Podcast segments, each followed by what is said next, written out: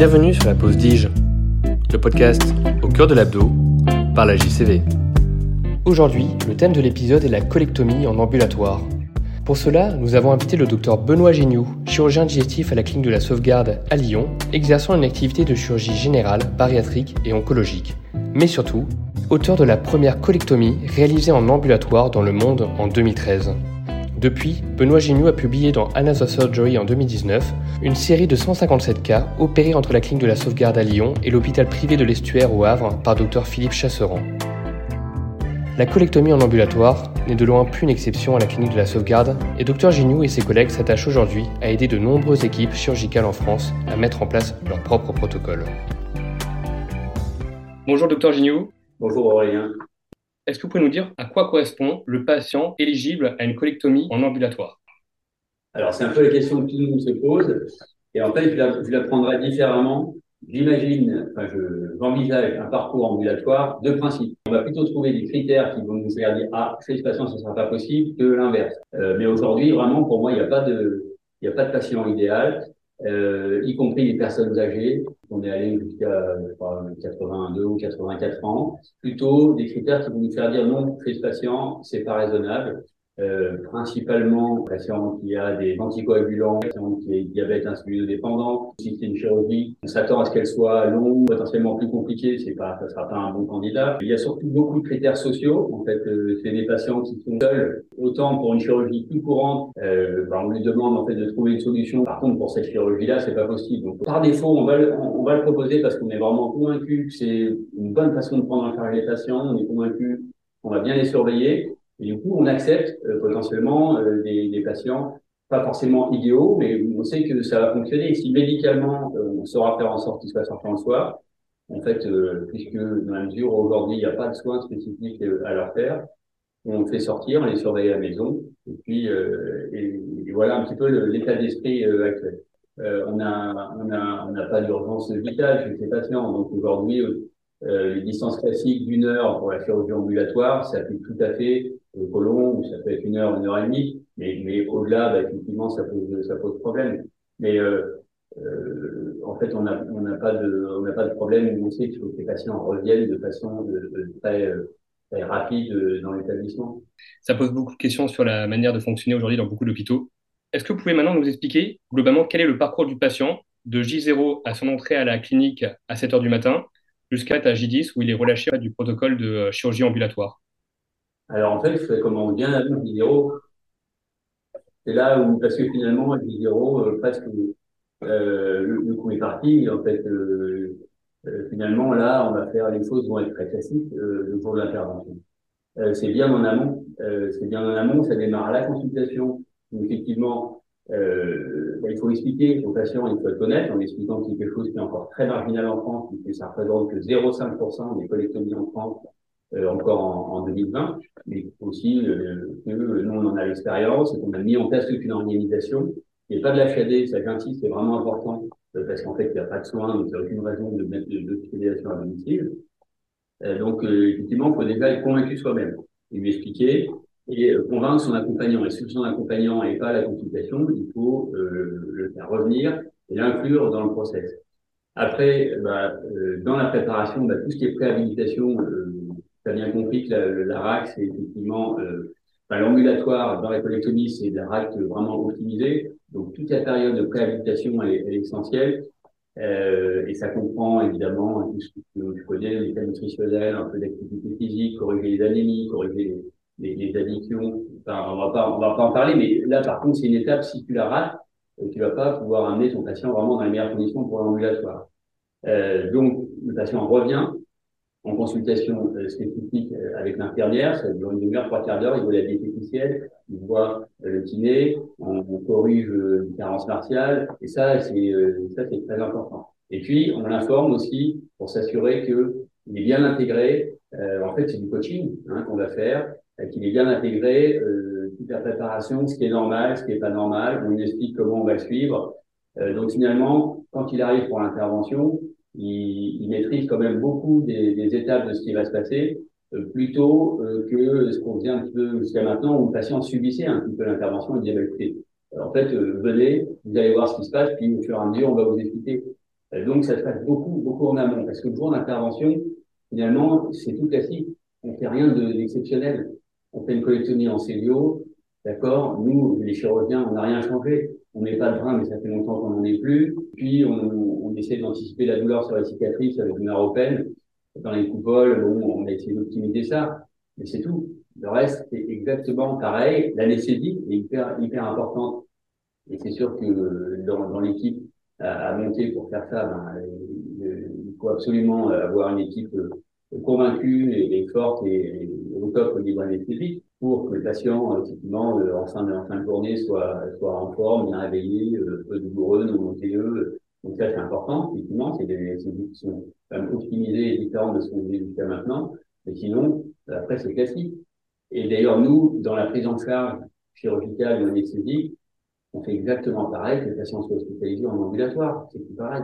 Euh, au lieu de les à 7 heures, enfin, nous, on opère, euh, en fait, on fait plutôt à, à 8 heures pour qu'il n'arrive pas trop tôt, qu'il ne pas trop tôt.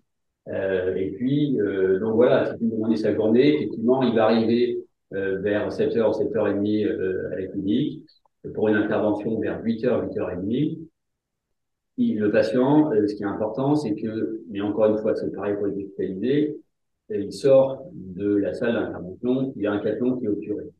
Donc ça, c'est dès le début. Évidemment, il a ni son urinaire, on n'en est pas en opératoire. Euh, et puis par contre, dès le début, on, on va gérer euh, l'analgésie uniquement par voie orale. Donc ça, c'est important parce que c'est une attache de plus. Donc, il remonte dans le service ambulatoire sans, sans attache. Globalement, il faut savoir que euh, la fin et le début d'après-midi, le patient, c'est une intervention qui dure assez longtemps, il est euh, souvent encore un peu endormi, pas très en forme. Et une équipe qui n'a pas l'habitude d'infirmière va, vous dire, bah non, là par contre, lui, il va falloir regarder parce que ça va pas. C'est toujours comme ça. En particulier, si les anesthésistes font parfois les autres, c'est DOFA, où la sédation est un peu plus profonde avec les effets secondaires un peu DOFA, où là, euh, là c'est vraiment c'est mais par contre, en fin de, en fin d'après-midi, donc à partir de voilà 4 heures, en général, le patient est bien, euh, il a pu manger, il a pu se lever, il a pu s'habiller, il a pu euh, euh, marcher dans le couloir. Euh, on a vérifié qu'il était bien et donc en gros, il sort en fin d'après-midi entre 5, 6, 7 heures. Donc globalement, le patient passe la journée. En moyenne, c'est 10 heures dans l'établissement. et c'est pas du tout une course pour faire, voilà, on leur dit vous passez la journée, vous sortirez quand quand vous vous sentirez bien et quand vous serez d'accord pour, pour sortir. Il faut peut-être aussi passer un peu de temps sur, sur le post-opératoire, les cinq premiers jours, et puis ensuite du cinquième au dixième jour, un peu savoir comment ça se passe à la maison euh, très globalement. Alors, il n'y a pas tellement de différence euh, entre les, les J5 et J5, J10. Euh, on les suit euh, pendant cette période-là, on les suit pendant 10 jours, pas plus. C'est-à-dire qu'il y a une infirmière qui passe le voir une fois par jour, euh, pour prendre les constantes, donc ce qu'on ce que, ce fait habituellement pour nos patients. Alors au début, on le fait deux fois par jour parce qu'on a essayé de reproduire un peu ce qui se passait à l'hôpital, puis finalement on a vu que euh, ça n'avait pas beaucoup d'intérêt. Euh, il y a une surveillance biologique qui est très stricte, mais finalement qui est exactement la même que celle qu'on fait pour les patients hospitalisés, les J1, J3, J5, J8, avec évidemment euh, un focus majeur sur la CRP à J3. Nous, c'est vraiment euh, euh, le, le, point euh, très clé. Les patients qui sont hospitalisés, c'est pareil, c'est ceux qui sont contre-indiqués à l'embut. Moi, je fais pas de J1 ou J2, c'est J3 avec des critères cliniques et, et CRP qui est à moins de 135. Donc, même les patients, on essaie de leur expliquer d'ailleurs le, le, rôle de cette CRP. En gros, on leur dit, c'est comme sur l'autoroute, si vous dépassez 130, c'est pas normal. Euh, donc, pour, les inciter effectivement à surveiller, à récupérer ces prises de sang euh, si possible, même si ça fait partie du job des infirmières qui surveillent les, patients. Et donc, s'il y a un problème, euh, bah, si cette CRP est haute, il y a des problèmes évidemment, mais même si les patients vont très bien et que la CRP est haute, les patients reviennent systématiquement euh, à l'établissement en consultation non programmée pour, en gros, avoir un scanner. Ils ont tous, même si on a une autre s'il y avait un eu, s'il y avait euh, un abcès, bon, pour faire simple, ils reviennent, ils ont un scanner, le scanner est bon, ils repartent, euh, ou il n'est pas bon, euh, on, agit. Et donc, en faisant comme ça, en fait, on est beaucoup plus dans, l'anticipation. Alors, ça passe. C'est pas l'infirmière hein, qui vient faire les, surveillances cliniques à domicile qui, qui s'en occupe. Elle, elle vient plus faire les relevés, faire donc la piqûre d'anticoagulant, faire les relevés des paramètres, des prises de sang si c'est activité, Et puis nous, on s'appuie sur une application qui, c'est une véritable tour de contrôle avec des infirmières qui sont formées, qui ne font que ça. et ça, c'est un point très important parce qu'effectivement, elles savent exactement qui est le patient, en disant bah ça, c'est pas normal pour les patients, ou là, c'est une alerte rouge, il faut prévenir le chirurgien, et voilà, c'est une douleur importante, nickel. Grosso modo, 20% de consultations non programmées parce qu'on ne fait pas de consultation à J3, J4, J5 parce qu'en fait, on ne sait pas quel jour il faudra les revoir pour, euh, si, en gros, s'ils plus. Et j'imagine qu'en fait, ce projet euh, n'est pas euh, né en fait du jour au lendemain, mais qu'en fait, il a fallu beaucoup de temps, des mois, voire des années pour le mettre en place. Finalement, quelle a été la principale difficulté pour pouvoir accepter ce projet avec les anesthésistes, avec vos collègues et avec la clinique? C'est euh, bah, bon, c'est un intérêt pour euh, voilà pour l'ARAC, moi depuis le début des années 2000. Donc forcément, on progresse. Au début, on sortait les patients à J5, on trouvait ça super. Euh, puis après J3, et puis voilà. donc on, a progressé dans ça. En parallèle, on a fait beaucoup progressé. Enfin, je suis beaucoup aussi intéressé à l'ambulatoire sur des, choses plus courantes, sur la proctologie, sur les hernies, bah, le pareil, dès le début des années 2000.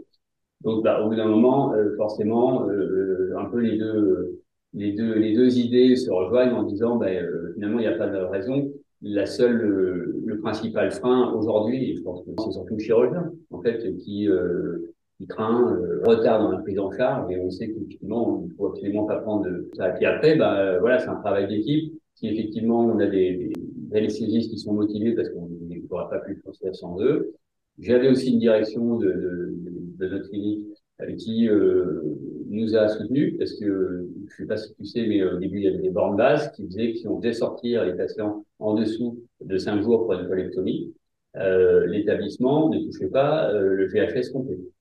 Voilà. Et donc chaque jour en dessous de cinq jours, l'établissement perdait 1000 euros. Euh, tout, notre directeur, qui était quelqu'un d'intelligent, a dit écoute, moi, ça me paraît intéressant, ça a du sens, médicalement, c'est et donc, il a dit, mais c'est pas grave, euh, on, te soutient, et même si on perd de l'argent, je pense que on, voilà, on est un peu en avance. Et puis, on est d'accord. Aujourd'hui, en termes de pourcentage, à combien euh, évaluez-vous votre, euh, votre part de colectomie en ambulatoire sur votre activité colorectale? Alors, les rectums, c'est mis de côté, d'accord? Ça, c'est un critère d'exclusion. On n'a fait aucun ambulatoire. Voilà, sur les activités de colectomie, euh, bah, effectivement, il faut mettre de côté évidemment les urgences. Et sur une colectomie programmée, pour faire simple, entre les cancers et les sigmoïdiques, euh, de façon raisonnable, euh, aujourd'hui, on est euh, aux alentours de 50% euh, que l'on fait en ambulatoire.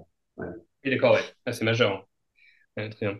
Justement, vous parliez d'une recherche qui avait été faite en 2020 qui évaluait en, termes de proportion des colectomies en ambulatoire réalisées en France. Donc, il s'agissait en fait de 0,5% si je vous disais, on se revoit euh, dans 30 ans, en 2040, vous vous établirez à peu près que ce pourcentage aurait, aura grossi de manière euh, majeure ou vous avez des réserves dessus? J'aimerais bien. Euh, J'aimerais bien, ça veut dire que, bah, voilà, ça s'est diffusé. Je pense que ça va progresser, c'est obligé, parce qu'il y a pas mal d'équipes qui l'ont fait dans un premier temps plus pour vérifier que c'était faisable, mais il y a pas mal d'équipes qui effectivement viennent nous voir pour essayer de voir d'appréhender comment comment on peut s'y mettre. Et c'est vrai que souvent, euh, c'est pas tant euh, venir nous voir, mais plutôt euh, éventuellement nous nous déplacer pour voir quelles sont leurs problématiques. C'est comme ça qu'on accompagne mieux les, les équipes. Donc ça va progresser, mais c'est vrai que ça a progressé relativement lentement, puisque en fait 2013, bah, il y a 10 ans. Aujourd'hui, bah, ça allait moins, mais pour autant dans les chiffres, ça reste, ça reste faible. On avoir des, effectivement des publications aux États-Unis sur le sujet. Et souvent, euh, l'approche est un petit peu différente. En fait, des patients quittent l'établissement euh, hospitalier, mais sont en place dans un, dans un hôtel avec semi-médicalisé. Donc, c'est quelque chose d'assez différent. Nous, vraiment, l'idée, c'est pas d'HAD, retour à domicile, pas de soins. Très bien. Merci encore, euh, docteur Gignoux. Donc, je rappelle quand même, vous êtes l'auteur de la première euh, colectomie en ambulatoire effectuée en 2013.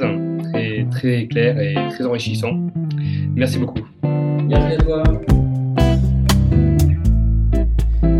Si jamais tu as aimé cet épisode, n'hésite pas à mettre 5 étoiles, à t'abonner et à diffuser autour de toi. À bientôt sur la pause Dige.